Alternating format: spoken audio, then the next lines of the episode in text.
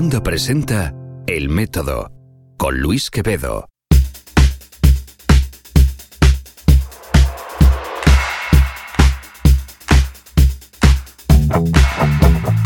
Hola, ¿qué tal? ¿Cómo estáis? Yo soy Luis Quevedo, arroba Luis-Quevedo en las redes, Twitter e Instagram. Otras las encontráis en las notas del podcast. Bienvenidos y bienvenidas a una edición más de El Método. Encuentras todos los episodios de este podcast altamente personal, lleno de historias y conversaciones sobre el mundo de la ciencia y el pensamiento crítico en elmétodo.fm. Sabes que si te acabas todos los episodios que encuentras allí y todavía quieres más podcast, yo te tengo que recomendar los de Cuonda en cuonda.com. Esta es la comunidad de podcast independientes en español que eh, a finales de 2016 se ganó el apoyo nada más y nada menos que del Google DNI Fund o del Digital News Initiative Fund destacándola como uno de los proyectos de innovación digital más interesantes en Europa y en particular en español dentro de Europa. Así que tomad nota, de verdad vais a encontrar cosas sobre tecnología, astronomía, historias de periodismo, historias de vida, historias de emprendedores en Silicon Valley, videojuegos. Tenéis una gran, gran oferta y todos son podcasts de calidad. Eso sí os lo puedo decir.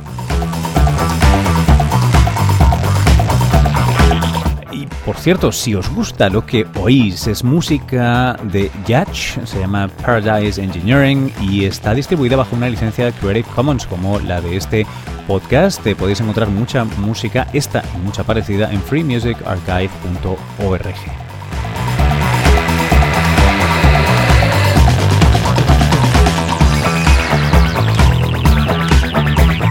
Pero bueno, vamos a hablar ya de lo que, de lo que nos eh, trae aquí el episodio de hoy. Este es el primer episodio de producción netamente em, de 2017. Tanto la entrevista como la, locución que estáis escuchando ahora la hemos grabado eh, en 2017. Bueno, ¿de qué trata? Trata de algo que importuna, incomoda a muchas personas y a no pocas les causa, de verdad, algún problema serio. Me refiero a lo difícil que es tomar leche, leche cruda, cuando somos adultos. Y es que hace muchos años que dejamos atrás esto de ser bebés y alimentarnos naturalmente de leche casi exclusivamente. Para ello la evolución nos ha dotado de la lactasa, una enzima que se dedica a partir, a romper, a ayudarnos a digerir específicamente el azúcar eh, que está altamente enriquecido en la leche, que es la lactosa. Bueno, como cuando ya no somos bebés, se supone que no vemos leche, porque en tiempos pretéritos, antes de que domesticáramos las vacas, pues em, vamos, cuando éramos adultos, eh, poca gente se alimentaría de, leche, leche materna. Eh, con lo cual, bueno, pues eh, la evolución tuvo a bien desactivar aquello que no hacía falta y si ya no ibas a estar tomando leche, ¿para qué fabricar lactasa el resto de tu vida? Bueno, eso ahora se ha convertido en un pequeño problema porque nos gusta la leche y no la podemos digerir bien, al menos si no pertenecemos a ese exclusivo club de norteeuropeos que la expresan durante toda su vida. Bueno, ¿de qué trata la conversación de hoy? Trata del trabajo pionero en el laboratorio y clínico que la doctora Azcárate ha llevado a cabo, una científica argentina afincada aquí en la costa este de Estados Unidos, en la que ha demostrado que con el uso de variaciones en la dieta con el uso de prebióticos puede eliminar la intolerancia a la lactosa de un grupo bastante grande de adultos. Muy buena ciencia, muy buenas noticias. Os dejo que la escuchéis a continuación. Bueno, mi nombre es Andrea Ascárate. Mi nombre completo es María Andrea Ascárate Peril. Y este soy profesora asistente en el Departamento de Medicina en la División de Gastroenterología y Hepatología at um, UNC Chapel Hill, University of North Carolina, Chapel Hill. Gracias. Em, Quería, quería empezar por, por pedirle que, le explicara probablemente a la audiencia algo que, que, no deja de ser paradójico, ¿no? Estamos acostumbrados a, Alguien conoce a alguna persona que es intolerante a la lactosa, ¿no? Pero el, mero hecho de que seamos tolerantes a la lactosa, ¿no? La persistencia de la lactosa en, en, la edad adulta es una cosa bastante eh, increíble, ¿no? Desde el punto de vista eh, humano y, evolutivo. Me gustaría que, nos comentara un poco eso. Es un poco para eh, poner el escenario y luego hablar del estudio propiamente. Sí, por supuesto. O sea, eh, toda la gente, bueno, no toda la gente, pero un gran porcentaje de personas que tienen, eh, que son de origen de Europa del Norte, ah, tienen lo que se llama persistencia de expresión de la lactasa. Ah, básicamente es un grupo de mutaciones de SNPs, son mutaciones simples en el gen de la lactasa que lo que hacen es que nuestra propia lactasa, la lactasa, eh, nuestra lactasa intestinal, se siga expresando más allá de los dos o tres años de vida, que es cuando empieza a bajar un poco la expresión de la lactasa en, en humanos. O sea que hay un porcentaje de la población que normalmente es capaz de digerir lactosa durante toda su vida, mientras el resto de la población eventualmente va a ser incapaz de digerir la lactosa. Ahora, uno habla de, de, lactosa, de intolerancia a la lactosa, pero en realidad eh, somos capaces de tolerar, casi todo el mundo es capaz de tolerar más o menos un vaso de leche o una taza de leche al día.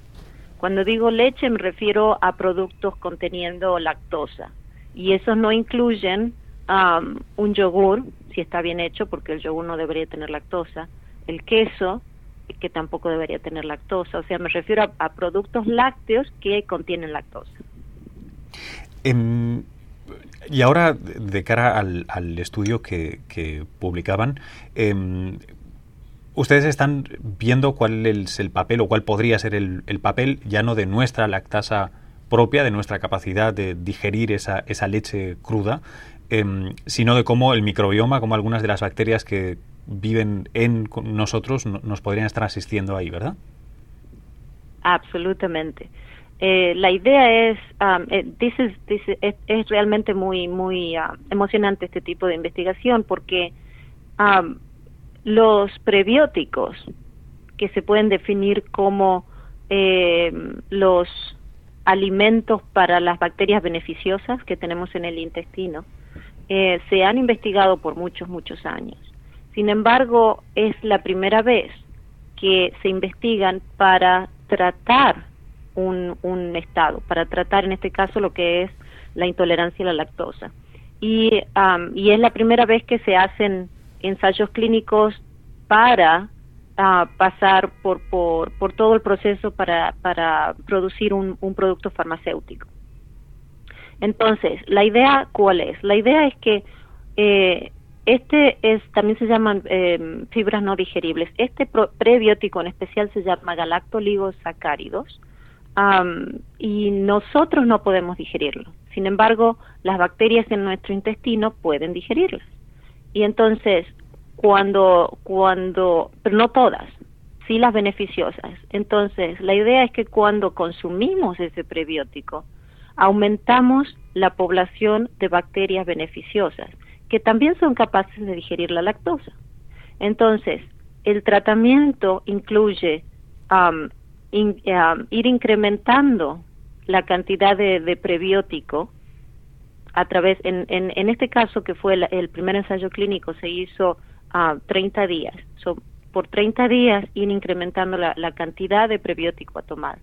Y después eh, eh, parar la, la, mm, eh, el consumo del prebiótico y ver qué es lo que pasaba cuando eh, el individuo que, que, se había declarado intolerante a la lactosa volvía a consumir productos lácteos con lactosa y ver qué es lo que pasaba con eh, la composición de las de la, del microbioma intestinal. ¿Y qué, resultados obtienen?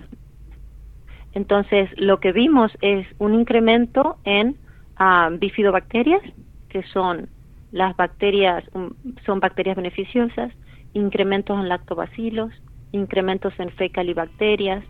Um, so, lo que vimos fue un, un, en general, incremento en grupos beneficiosos. O sea, más allá de que ya se había visto que eh, la gente que consumía, los individuos que consumían el prebiótico, cuando uno les preguntaba al final del tratamiento si eran eh, intolerantes a la lactosa, decían que no que como que se sentían mucho mejor y podían consumir los prebióticos y podían consumir este productos lácteos eh, sin problema. Entonces, ese fue eso fue lo que vimos clínicamente. Y la parte de microbiota, la parte de microbioma es lo que nos demostró cuál eh, fue el mecanismo a través del cual el prebiótico fue capaz de ayudar a esta gente que eh, era incapaz de digerir la lactosa. Una, una cosa que me planteo es... Em, ¿Qué, otros? Porque es, es, un, es un lugar, ¿no? Es un, un universo súper sutil, lleno de equilibrios, ¿no? El, el, microbioma intestinal. Y normalmente, igual que cuando tomamos un antibiótico, pues eh, no solo matamos algo que no nos interesa, muchas veces dejamos campo abierto para otra bacteria a la que tal vez no habíamos pensado. ¿Qué, otro tipo de, cambios en estos equilibrios han, detectado? ¿Algo interesante? Bueno, es lo, en realidad lo más interesante es que los cambios no fueron dramáticos. Ajá. So, yo dirijo una, un laboratorio que, o sea, no solamente tengo mi propio programa de investigación, sino que también dirijo un laboratorio que llamamos un core laboratory, un laboratorio de servicios, donde investigadores, yo trabajo mucho con médicos del hospital de acá de, de UNC, um, que quieren, um, digamos, incorporar eh, eh, investigación en, micro, en, en microbioma, pero no son microbiólogos, eh, entonces vienen a nosotros, nosotros los ayudamos a diseñar sus experimentos y después um, hacemos todo el análisis, los ayudamos a interpretar los datos.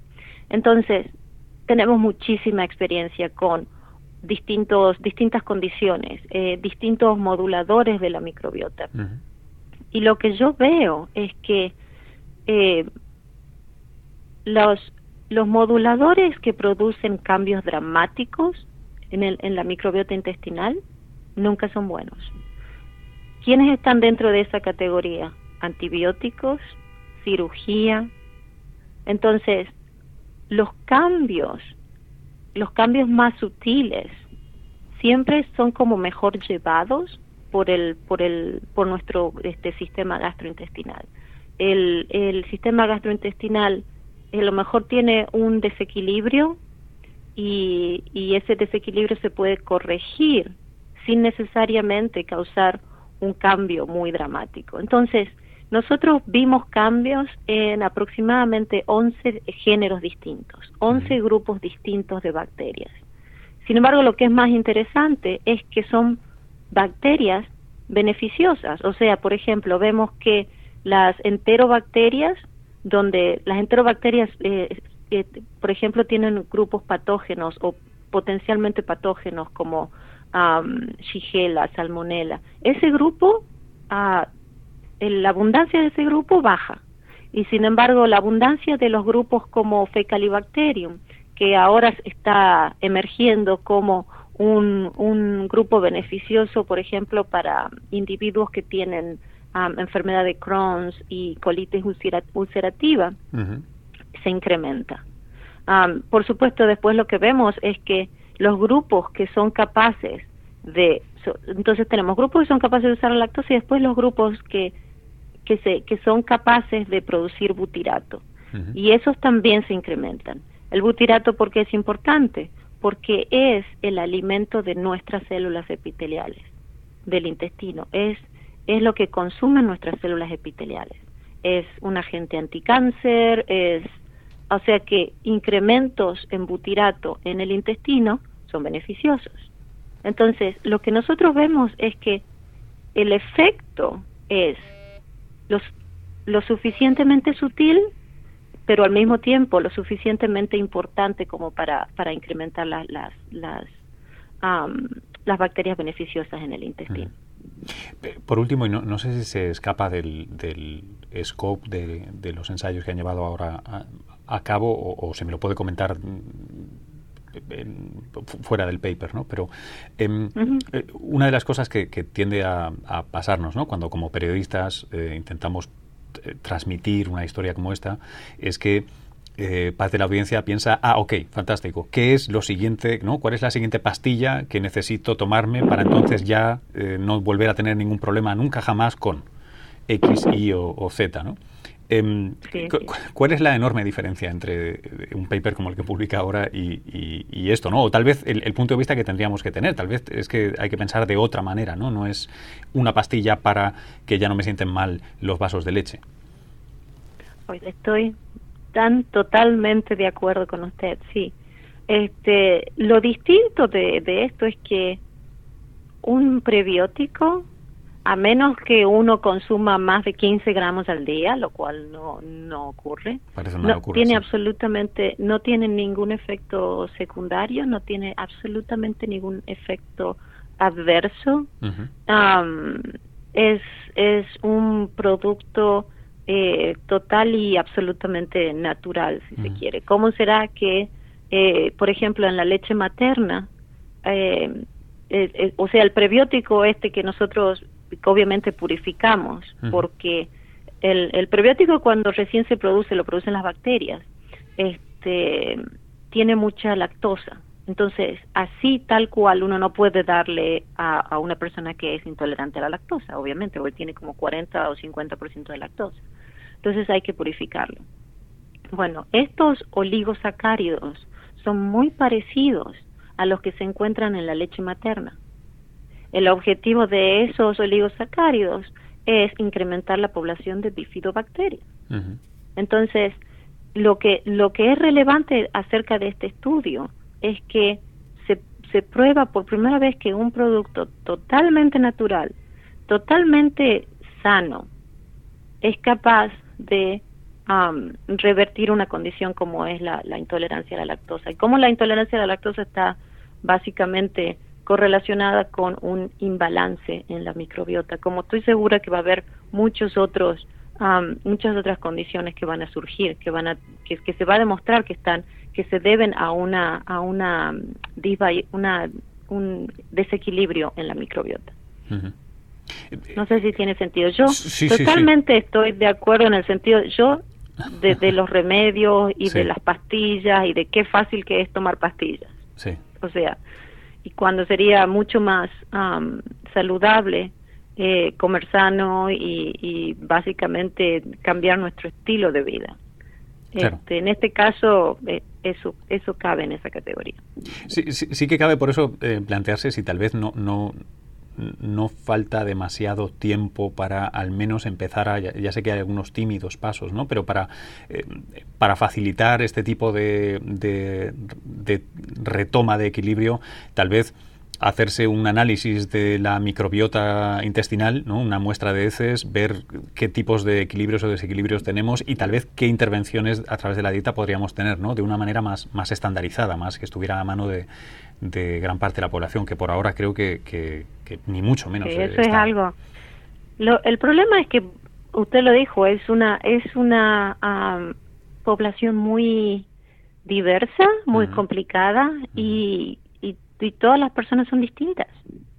Entonces, es como que los científicos estamos intentando buscar esos marcadores que nos digan, ah, por ejemplo, no, si tus tus clostridium están muy altos, pero tus bífidos están muy bajos, o sea, eh, para buscar esas configuraciones, de decir esto es normal, esto no es normal, aumenta esto, baja esto, pero todavía no, no estamos ahí, todavía no estamos ahí.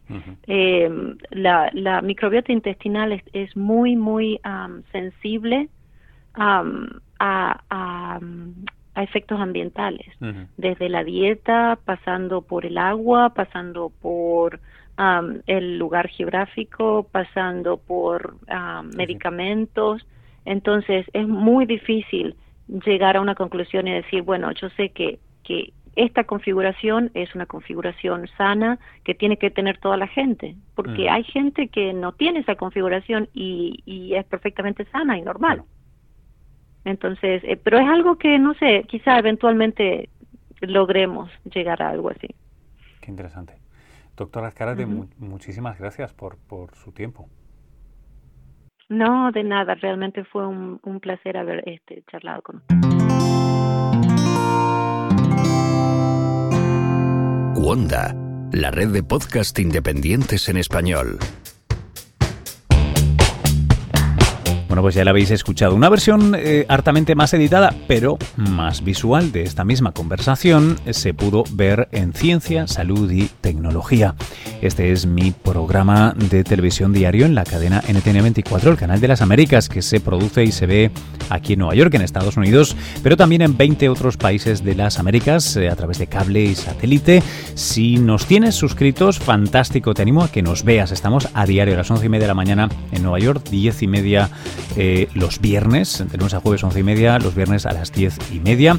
Si no la tienes, tenemos que, te la, a que se la pidas a tu proveedor de cable o satélite. Y mientras tanto, si quieres, te estoy enlazando un stream de menos calidad, cierto es, pero que puede servirte para ver lo que te estás perdiendo, tanto en mi programa como en el resto de compañeras y compañeros del canal. De verdad, creo que está muy bien y es uno de los, eh, si no el único espacio internacional que se dedica en castellano diariamente media hora a tratar temas de ciencia básica, biomedicina y también tecnología y tecnología de consumo. Creo que esta es una oferta muy, muy buena. Ya sabes, en NTN24, mira eh, el enlace en las notas del podcast. Si quieres más historias como esta que te acabo de contar, lo mejor que puedes hacer es visitar el método.fm. Verás que hemos renovado la web porque hemos migrado de SoundCloud a Slipsyn y soy mucho más feliz desde el punto de vista podcastil, si se quiere. El servicio es eh, fantástico. Eso, y si te acabas todos los del método y quieres más, ya lo sabes, cuonda.com es tu red de podcast independientes en español, donde seguro no te va a fallar. Escuches lo que escuches, estoy casi seguro de que te va a gustar. Si te ha gustado, por cierto, esto que has escuchado, por favor, solo te pido que eh, vayas a tus redes y lo compartas en Twitter, Facebook, donde quieras. Si nos dejas una valoración en el iTunes, me encantará. Y si quieres hacer un comentario personal, público o privado, si lo quieres hacer público, las redes están geniales. Si lo quieres en privado, por favor, no dudes en escribir en a. Los leo y los respondo religiosamente, debería decir críticamente, todos y cada uno. Y os agradezco mucho a los y las que escribís cada semana. Así que, de verdad, gracias. Bueno, eh, creo que hasta aquí llega el episodio de hoy. Eh, os mando un abrazo, espero que lo disfrutéis. Si os gusta, ya sabéis, compartidlo. Nos vemos por aquí por el método y en. Hasta luego.